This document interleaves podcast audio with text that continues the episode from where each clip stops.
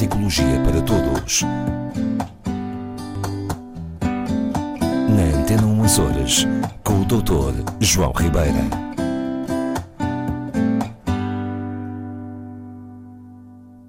Boa tarde, doutor João Ribeira, seja bem-vindo. Olá, Rosa.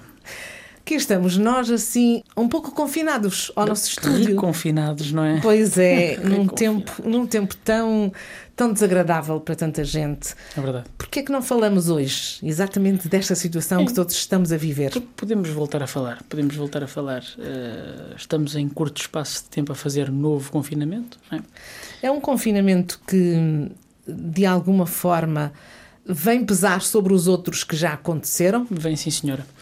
Vem sim, senhora. Isto é, efetivamente, ao contrário de muitas outras coisas nesta vida, é cumulativo. E o primeiro confinamento custou, o segundo custou mais, o terceiro custou mais e este custa mais ainda, não é? Parece que as pessoas já não ficam demasiadamente aborrecidas com mais um confinamento. Isso é uma questão Mas complicada. se calhar não convencidas. Ora, é isso, isso é que é o busilis da questão, não é? Porque o aborrecimento, aquilo que nós podemos considerar a saturação das pessoas, evidentemente que aumenta com a repetição das condições, não é?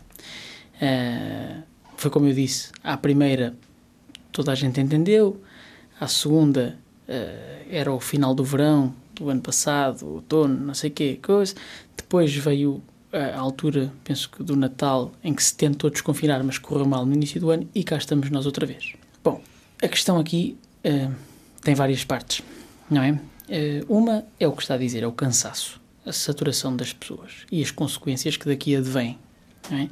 Uh, evidentemente o habitual a sintomatologia ansiosa, o aumento da sintomatologia depressiva. Há bem pouco tempo fizeram um estudo em bastante extensivo, vamos dizer assim, em que detectaram aumentos claríssimos em Portugal para o dobro dos valores de exaustão familiar. Portanto, isto tem muito a ver com os pais que estão em teletrabalho uh, com filhos em casa, portanto, em que aumentam realmente o desgaste pela relação familiar misturada com o trabalho, etc, etc. E depois, a Rosa disse aí, deu um toque aí que eu acho que na, na, no sítio certo, que é estarem ou não convencidos. E o que eu acho neste momento é que, ao mesmo tempo que aumenta o cansaço e a saturação, baixa o grau de convencimento de que isto vai funcionar. Baixa o grau de crença nestas medidas que são adotadas sucessivamente iguais. A gente tirar papel químico do primeiro confinamento para agora variam muito poucas coisas. Isso é mau. É péssimo. É péssimo. Isto, isto é muito simples. E, e eu quero fazer já uma ressalva. Não pretendo, nem é este lugar de maneira nenhuma, fazer nenhum tipo de crítica a, a quem está a tentar implementar estas medidas. Será, quiçá, das posições mais difíceis da história, tentar tomar decisões sobre algo que não se conhece, que verdadeiramente achamos hoje que já percebemos e amanhã já não percebemos. E, portanto, é óbvio que seria aqui vazio fazer uma crítica a estes decisores. Mas não posso deixar de entender o seguinte: se uma pessoa, uma criança, vamos pensar numa criança, tem um problema, uma dor, e eu lhe dou uma qualquer estratégia para combater essa dor, vamos supor, parar de correr e pôr um pouco de gelo no joelho durante X tempo.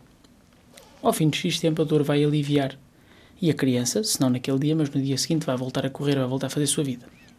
Isso quer dizer que sempre que lhe aconteça uma situação uhum. semelhante, a criança vai recorrer ao gelo. Ou pelo menos, se eu lhe fornecer uma estratégia qualquer, ela acredita, porque eu disse-lhe: se fizeres isto, vais melhorar em X tempo, mais ou menos, e isto confirmou-se. Bom, mesmo falando de adultos, a coisa não é muito diferente. Quando me dizem assim: olha, você agora vai ficar em casa durante não sei quantos tempos, um mês, né? primeira vez, e isto está quase resolvido. Mas não estava coisas andaram, foi-se tirando daqui, pondo da colar, fecha daqui, abre da colar. Volta e meia, novo confinamento. Ah, agora é que é, vamos começar, vem a vacinação, está quase aí, tá, tá, tá, tá, tá. Desconfinamos. Outra vez mal. Agora sim, vamos começar a vacina. Já se começou, estamos a vacinar 2021. Vacinação, testagem massiva, uh, novo confinamento. Novas medidas. Fecham o mesmo tipo de instituições, crianças continuam em casa, fechamos tudo, chapa 10, não fazemos qualquer tipo de separação. É como se. Vamos ver uma coisa. E para, para dar aqui um exemplo ah, Concreto. específico, concreto. O restaurante A não é igual ao restaurante B, que por sua vez não é igual ao restaurante Z. Ok? O ginásio A não é igual ao ginásio B, nem C, nem D. Quando nós adotamos medidas a tiro de canhão e que fechamos todos os ginásios, todos os restaurantes, todos, seja o que for, isto é complicado. Porque o que vai acontecer é que as pessoas perdem uma grande parte. Não, já, ou, seja, primeiro que tudo, quem depende destes negócios tem está a passar eh, situações, enfim, inimagináveis. Inimagináveis. De vida, económicas, familiares, enfim. Enfim. O resultado aparentemente é nulo. Sim, Pior quase. que nulo, até porque neste momento a situação, por exemplo, em São Miguel tem piorado. Tem Bastante. piorado. E, e agora, a gente pode-se perguntar assim, mas tem piorado porquê? Exa- Era exatamente essa Então, quer dizer, questão. então, fechamos, confinamos. Piorou porquê? Isto é, afinal, não, não percebemos o que está a acontecer. Não, a minha teoria é diferente. A minha teoria é que as pessoas, exatamente por causa desse descrédito, por causa de, da repetição de medidas que claramente não funcionam, ou pelo menos não funcionam implementadas desta forma, as pessoas deixam de acreditar. Deixam de acreditar, mas tentam cumprir essas ordens. Eu já uma vez, há algum tempo atrás, numa entrevista que dei, disse que nós temos uma população, regra geral, desobediente. Tendencialmente desobediente. Basta ver os exemplos dos radares da polícia, de, de- das portagens no continente, não é? Tudo mais são esquemas para... Para fugir, para fugir ao para radar. ultrapassar, eh, E acha que aqui também estão a fugir ao radar do. do- eu, eu, eu estou muito próximo de estar certo que sim. Isto é, E em que medida? Eu acho que as pessoas, como eu estava a dizer, as pessoas, a partir do momento em que deixam de acreditar que as medidas funcionam, vão cumpri-las apenas facialmente. Isto é, é obrigatório recolher as X horas, recolhem. Eh, Não se pode estar na rua, tudo bem, mas dentro de portas farão provavelmente o que lhes dá na real gana. Ou Isto é seja, muito problemático. vão, vão, vão fazer tudo aquilo que não é permitido, Eu é não, isso? eu não consigo conceber outra explicação. Não consigo. As pessoas. Eu sei que as pessoas estão fartas. A palavra é esta: estão fartas. E quando as pessoas atingem um estado de saturação, o mais eh, óbvio e imediato é uma espécie de uma rebelião, de um comportamento de desafio. Quando nos saturamos, começamos a tirar coisas pelo ar. Ok? Isto é uma resposta humana, uma resposta normal muito perigosa neste caso. Muito perigosa porque provavelmente estamos a chegar a um ponto em que as medidas, ao invés de serem eficazes, vão começar a ser verdadeiramente ineficazes, isto é, a piorar a situação. E como é que como é que vê uma solução? Pois é, é, é tal história, não é? É difícil a gente ver um problema para o qual não parece haver uma boa solução, uma única boa solução. Eu, primeiro, e porque é aquilo que me compete, eu não, não quero aqui de maneira nenhuma eh, entrar em áreas eh, que desconheço, eu não sou epidemiologista, eu não sou virologista, nem sequer sou político, que por sua vez também o que eles fazem, coitados, eh, passa a expressão, é pegar na informação que uma série de técnicos lhes dão e tomar decisões com base nessa informação, eh, que vale o que vale. Eh, Eu, começando pela parte individual de cada um, pela parte psicológica, é, é totalmente imprescindível cultivarmos cada vez mais a nossa eh, gestão emocional, as nossas ferramentas de, de, de autogestão, de criação de chamemos-lhe válvulas de escape, mesmo em casa, não é? Ainda outro dia eu via com muita graça um, um senhor que me dizia, pronto, lá vem novo confinamento, agora é que eu vou limpar a minha garagem. Pronto, quer dizer...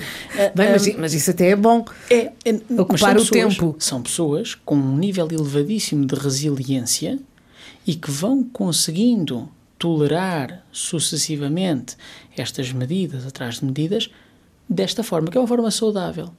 E as pessoas que não conseguem? Pois aquelas que, por exemplo, podem meter em casa 20 ou 30 amigos antes das 8 horas da noite, eles podem lá ficar até às Exatamente. 5 da manhã. E não nos enganemos, não há nesta terra, nem no país inteiro, eh, forças de segurança suficientes, ou seja, que forma quiserem de controlo, para prevenir seja aquilo que for. Isso é uma ilusão, uma falácia, não é?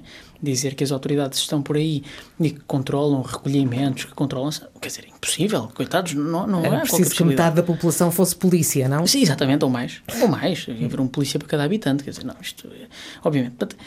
Trata-se muito deste trabalho individual, deste desenvolvimento das nossas resistências, das nossas tolerâncias, das nossas estratégias de coping, que ele chama, para lidar com este assunto. E, e talvez a única coisa que nos possa eventualmente ajudar, menos aquilo que eu tento, é cultivar sempre uma, uma certa noção de esperança. Porque, vamos ver uma coisa, e, e se calhar quem nos está a ouvir pode dizer, olha, isso é completamente bacoco, a esperança. Não, a esperança é extremamente importante. Nem sequer é uma esperança não tem nada a ver com a questão religiosa, nada disso. Esperança é uma ferramenta muito interessante e que neuropsicologicamente tem um efeito muito interessante. É, é, é um, é um, ao mesmo tempo, um motivador. Permite que o meu cérebro produza uh, neurotransmissores um, ehm, positivos, vamos dizer assim, de bem-estar. Porquê? Porque a esperança é o que me permite acreditar numa resolução indefinida. Isto é, a ideia de que um dia isto terá um fim. E é extremamente importante cultivar esta ideia. Eu não tenho uma meta definida, eu provavelmente nunca vou ter uma meta definida.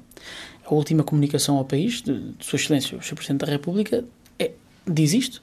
Ele, ok, vamos novamente estado de emergência, esperemos que se resolva para breve, mas não sabemos se o verão e o outono será o que será. Portanto, já nos estão aqui a preparar, vamos dizer assim. Para mais uma, uma para, vaga, não é? Para mais um ano. Para mais um ano. E a verdade é esta: é, é, este problema da Covid veio nos ensinar, para já veio, veio nos ensinar que nós sabemos muito pouco e que cientificamente estamos ainda muito desprovidos de verdadeiras soluções. É, é uma lição de humildade, penso, que, que, que a humanidade está a ter. Uma lição de humildade este, este vírus ou estes vírus. Sim, que eles já são vários. Eh, são, são mutações, não é? Pois. Tem-nos ensinado que temos muito para aprender. Eh, Mas no fundo, uh, no fundo, com toda esta nossa conversa uhum. descomprometida, não é verdade?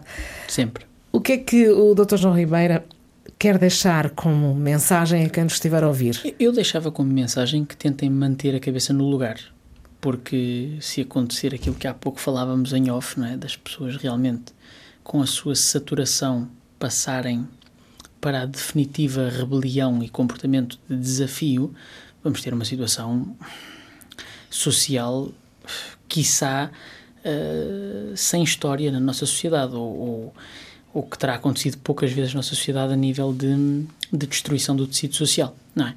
porque eu penso que já estivemos bem mais longe, e digo isto, digo isto como pessoa e como profissional, já estivemos bem mais longe de uma situação de, de alteração de massas, de alteração coletiva da população, é? e deixámos de ter casos isolados de pessoas com patologia para passarmos a ter uma, uma patologia de massa e uma alteração comportamental de massa, e isto será muito difícil de controlar. Portanto, Espero que isso não aconteça. Exatamente cabeça no lugar, um dia vamos ter um fim destas, destas questões todas, tudo se vai resolver, é esta a ideia. Okay? Aqui fica a mensagem do Dr. João Ribeira, que volta connosco na próxima semana. Até para a semana, obrigado.